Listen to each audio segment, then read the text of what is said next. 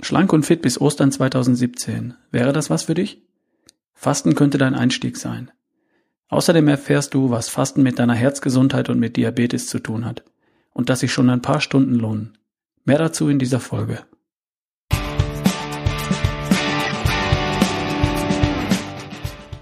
Ich bin's wieder, Ralf Bohlmann. Erschaffe die beste Version von dir. Schlank, stark, kerngesund, topfit und voller Energie.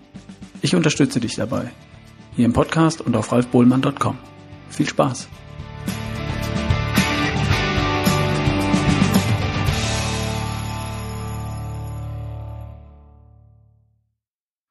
Seitdem ich im letzten Frühjahr einen Podcast zum Thema Fasten gemacht habe, habe ich zu kaum einem Thema mehr E-Mails bekommen als zum Thema Fasten. Also gut. Fasten 2017. Das passt auch jetzt. Karneval ist vorbei und Ostern ist noch vier Wochen hin. Also Hochsaison zum Thema Fasten. Der Winter hat sich verabschiedet und in diesen Tagen kann man den Frühling schon hin und wieder riechen. Jetzt mal selbst den Winter abschütteln und sich fit machen für Frühling und Sommer. Das wäre doch was, oder? Stell dir vor, zu Ostern wiegst du fünf Kilo weniger. Oder, falls das gar nicht dein Thema ist, bist du noch deutlich definierter und man kann deinen Sixpack praktisch riechen durch das T-Shirt hindurch. Klingt gut, oder? Kannst du haben. Abspecken, definierter werden und dich fit machen. Bis Ostern. Und der perfekte Einstieg dafür ist Fasten. Frühjahrsputz machen, für Körper und Geist, feucht durchwischen, Müll rausbringen, Platz schaffen. Es gibt eine interessante Studie dazu, und zwar von der American Heart Association November 2007. Die hat den Einfluss von hin und wieder Fasten auf die häufigste Todesursache bei uns untersucht und das ist die Verkalkung von Herzkranzgefäßen, also Herzinfarkt. Und die Studie stellt fest, 39 Prozent weniger Verkalkung von Herzkranzgefäßen bei Menschen, die hin und wieder mal für einen oder mehrere Tage nichts essen. Halt, das stimmt nicht ganz. Die American Heart Association rät dazu, hin und wieder für einen oder mehrere Tage auf die übliche Blutzuckerschwemme zu verzichten. Also einen Tag lang oder länger den Blutzuckerspiegel und damit natürlich auch den Insulinausstoß, den Insulinspiegel nicht durch Nahrung zu erhöhen. Das bedeutet keinen Zucker essen und keine Kohlenhydrate essen, weil Zucker und Kohlenhydrate ist dasselbe. Kohlenhydrate sind ja nichts weiter als 400 bis 2000 aneinandergeklebte Zuckermoleküle, die dann im Magen auseinanderfallen und übrig bleibt Zucker. Ungefähr so. Du isst eine Scheibe Brot, die enthält rund 20 Gramm Kohlenhydrate. Im Magen fallen die Kohlenhydrate auseinander und übrig bleiben 20 Gramm Zucker, Glucose. Und diese Glucose wandert über den Darm ins Blut. damit steigt der Blutzuckerspiegel an. Dein Körper reagiert umgehend darauf und schüttet über die Bauchspeicheldrüse Insulin aus, um den Zucker aus dem Blut wieder heraus und in die Zellen hineinzubekommen. Und was dort in den Zellen nicht in den nächsten zwei bis vier Stunden verbrannt werden kann, das wandert in die Fettzelle und wird gespeichert. Für schlechte Zeiten. Aber die gibt es ja vielleicht gar nicht. Und dann bleibt es dort und bildet deinen mittleren Ring. Und dann kommt die nächste Mahlzeit oder der nächste Snack eine leckere Pasta oder eine Banane zwischendurch und es geht wieder von vorne los. Es geht bei der Empfehlung der American Heart Association darum, diese Spirale zu durchbrechen. Hin und wieder. Warum macht das Sinn? Das funktioniert doch alles. Nun ja, an dem Prozess sind viele Mitspieler beteiligt. Beispielsweise die Bauchspeicheldrüse, Pankreas. Die produziert das Insulin. Und wenn die Bauchspeicheldrüse über Jahrzehnte im Abstand von wenigen Stunden große Mengen von Insulin produzieren muss, dann kann sie regelrecht erschöpfen. Sie produziert dann weniger Insulin. Der Blutzuckerspiegel bleibt länger erhöht und das schadet den Blutgefäßen. Und damit sind wir beim Thema Verkalkung, aber auch bei Nierenschäden, bis hin zur Erblindung und Amputation von Gliedmaßen. Willst du alles gar nicht wissen. Besser, du sorgst dafür, dass deine Bauchspeicheldrüse hin und wieder eine Pause bekommt und sich erholen kann. Weitere Mitspieler sind deine Zellen. 70 Billionen Mitspieler, um genau zu sein. Die reagieren auf den Botenstoff Insulin, wenn der denn kommt, und lassen den Zucker rein, damit er als Treibstoff verbrannt werden kann. Insulin ist der Schlüssel dazu, der die Zelle für den Zucker aufschließt. Wenn die Zelle aber permanent mit Insulin bombardiert wird, dann können die Schlösser kaputt gehen. Die Zelle reagiert immer weniger auf Insulin. Der Blutzuckerspiegel bleibt erhöht. Die Bauchspeicheldrüse rackert sich noch mehr ab und schickt noch mehr Insulin. Die Zelle hat die Schnauze voll und sagt, mir reicht's. Ich bin jetzt insulinresistent. Ihr könnt mich mal. Und die Bauchspeicheldrüse hat auch die Nase voll und ist platt. Also bleibt nach der nächsten Mahlzeit der Blutzuckerspiegel viel zu lang, viel zu hoch. Und das willst du auf gar keinen Fall haben. Pankreas, deine Bauchspeicheldrüse, erschöpft. Zellen sind resistent gegen Insulin und Blutzuckerwerte sind ständig erhöht. Das nennt man Diabetes mellitus, nochmal, Diabetes mellitus Typ 2. Früher nannte man das Altersdiabetes. Früher kam das auch nur bei alten Menschen vor. Ehrlicher wäre es, angefutterte Zuckerkrankheit dazu zu sagen. Das alles kannst du verhindern, wenn du deinem Körper, deiner Bauchspeicheldrüse und deinen 70 Billionen Körperzellen hin und wieder eine kleine Verschnaufpause gönnst.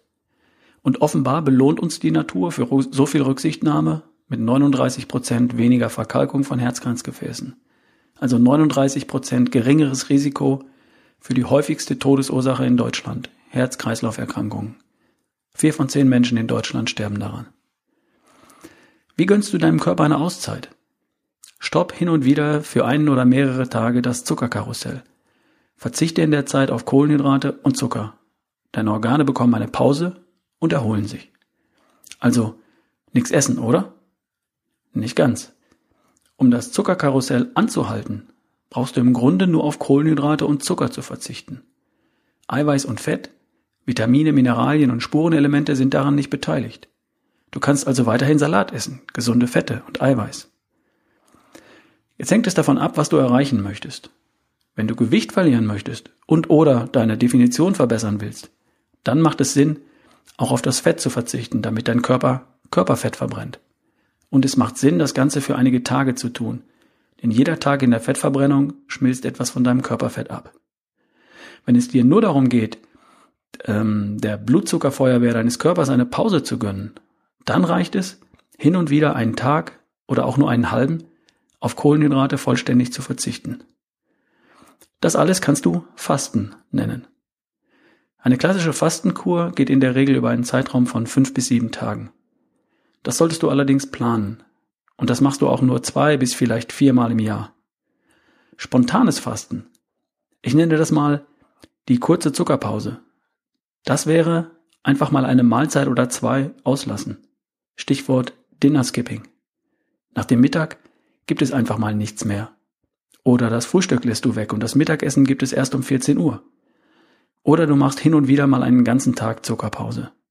Das kostet gar nicht viel Willenskraft. Kriegst du locker hin.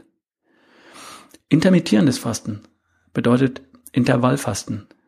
Die Idee ist hier, dass du dauerhaft nur an fünf oder sechs Tagen in der Woche oder nur zwischen 11 und 17 Uhr oder sogar nur zwischen 12 und 16 Uhr etwas isst. Oder sogar nur jeden zweiten Tag. Auch daran kann man sich gewöhnen, wenn man will. Wie geht das und was darfst du da dabei beachten? Das ist nicht kompliziert. Bei der Zuckerpause für eine oder zwei Mahlzeiten brauchst du gar nichts zu beachten. Außer vielleicht, dass du das Trinken nicht vergisst. Wasser oder Tee.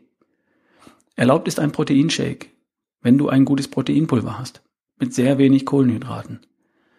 Ich verlinke dir einen mit äh, nur sensationellen 1,7 Gramm Kohlenhydraten auf 100 Gramm in den Show Notes. Also im Blog ralfbullmann.com slash fasten.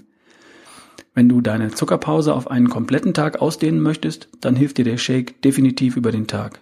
Und er stört deine Zuckerpause in keiner Weise, solange du ihn mit Wasser zu dir nimmst. Die Zuckerpause kannst du einlegen, so oft du willst. Beim intermittierenden Fasten gilt im Grunde das Gleiche.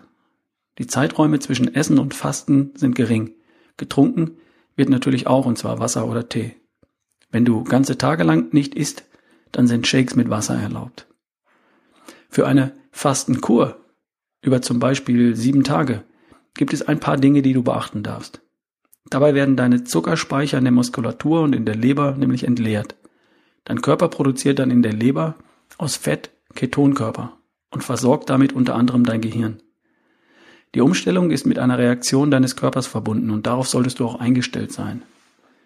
Am dritten und vierten Tag solltest du keine super wichtige Aufgabe vor dir haben. sondern vielleicht auch mal einen Gang runterschalten dürfen. Und du willst in diesen Tagen auf keinen Fall Muskulatur verlieren und dafür solltest du Eiweiß zu dir nehmen. Vier Shakes am Tag versorgen dich perfekt.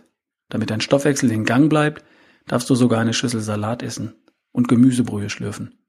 Nur die Brühe bitte, ohne das Gemüse. Mehr Details zu dieser Form des Fastens und zum Thema Ketose findest du übrigens in der Folge 30 vom 30. März 2016. Hier sind nochmal die sieben Regeln, die ich dir mit auf den Weg geben würde. Für eine Fastenkur über mehrere Tage. Erstens, trink bitte mindestens drei Liter Wasser. Tee, wenn du magst. Auch ein Tässchen Kaffee ist okay. Zweitens, mach dir jeden Tag Gemüsebrühe und löffel davon so viel du magst. Die kannst du vorbereiten und sogar auch in der Thermoskanne mitnehmen. Drittens, trink vier Eiweißshakes am Tag. Alle vier Stunden einen. Je 30 Gramm Pulver in Wasser oder vielleicht auch Milch. Den ersten gleich morgens, den letzten vor dem Schlafengehen. Achte auf ein gutes Pulver mit wenig Kohlenhydraten. Einen Esslöffel Weizenkleie in einen der Shakes einrühren bitte. Das brauchst du nämlich für die Ballaststoffe. Viertens. Iss täglich eine Schüssel Salat oder Gemüse als Rohkost. Ein paar Nüsse dazu sind okay. Zwei Teelöffel Leinsamen drüber streuen, wieder für die Ballaststoffe. Als Alternative darfst du den Salat auch trinken, als grünen Smoothie. Dann aber bitte nur mit sehr wenig Obst. Siehe letzte Folge Nummer 83. Fünftens. In dieser Woche bitte keinen Alkohol. Jeder Tropfen Alkohol schlägt die Fettverbrennung sofort in die Flucht. Sechstens. Falls du mal nervös werden solltest, ein Teelöffel Honig oder ein Stück Bitterschokolade sind okay. Nicht mehr bitte. Und siebtens. Geh täglich gemütlich eine große Runde spazieren. Wenn du magst, meditierst du jeden Abend eine Viertelstunde und gern auch zwischendrin. Du kannst das übrigens auch problemlos für zehn Tage oder zwei Wochen machen, wenn du mehr Fett verbrennen möchtest. Du solltest dich in der Zeit körperlich nicht besonders anstrengen müssen. Und wenn du aktuell ein wichtiges Projekt verfolgst, eine Prüfung, wichtige Verhandlungen im Job, dann warte, bis das hinter dir liegt. Mein Tipp? Starte eine solche Fastenkur an einem Donnerstag. Die ersten zwei Tage kriegst du geregelt, dann kommt das Wochenende. Und am Montag bist du bereits in der Ketose und es läuft prima und wie geschmiert dann kannst du die ganze kommende Woche dranhängen und du kommst auf zehn Tage. Viel falsch machen kannst du dabei nicht. Also, kommen wir zum Fazit. Durch Fasten stoppst du das Zuckerkarussell und gibst deinem Körper eine Pause. Die positiven gesundheitlichen Effekte sind belegt und es tut deiner Figur ebenfalls gut. Fasten kann ein perfekter Einstieg sein, wenn du in vier Wochen zu Ostern schlanker und fitter sein möchtest. Du kannst dir die Fastenmethode heraussuchen, die zu dir passt eine Fastenkur über mehrere Tage, spontanes Fasten hin und wieder für einen halben oder einen ganzen Tag oder Intervallfasten, dauerhaft und regelmäßig 16 Stunden, 20 Stunden oder ein bis zwei Tage in der Woche fasten. Alles wird dich gesundheitlich voranbringen und wird dir helfen, dich in deiner besten Version zu erschaffen. Schlank, kerngesund, topfit und voller Energie. Das alles findest du auch zum Nachlesen mit den Links zu den Shakes zum Beispiel, im Blog auf ralfbullmann.com slash fasten. Viel Spaß, viel Erfolg und bis zum nächsten Mal. Dein Ralf Bohlmann. Ich habe noch eine Bitte. Ich investiere viel Zeit in diesen Podcast und du kannst dich bedanken und mich unterstützen, wenn du mir auf iTunes deine Bewertung gibst. Ich freue mich natürlich über eine 5-Sterne-Bewertung und vielleicht eine kurze Rezension. Das dauert nur ein paar Minuten und es hilft mir und es hilft anderen, meinen Podcast für sich zu entdecken. Nimm dir doch bitte ein paar Minuten und gib mir deine Bewertung bei iTunes. Ganz lieben Dank dafür.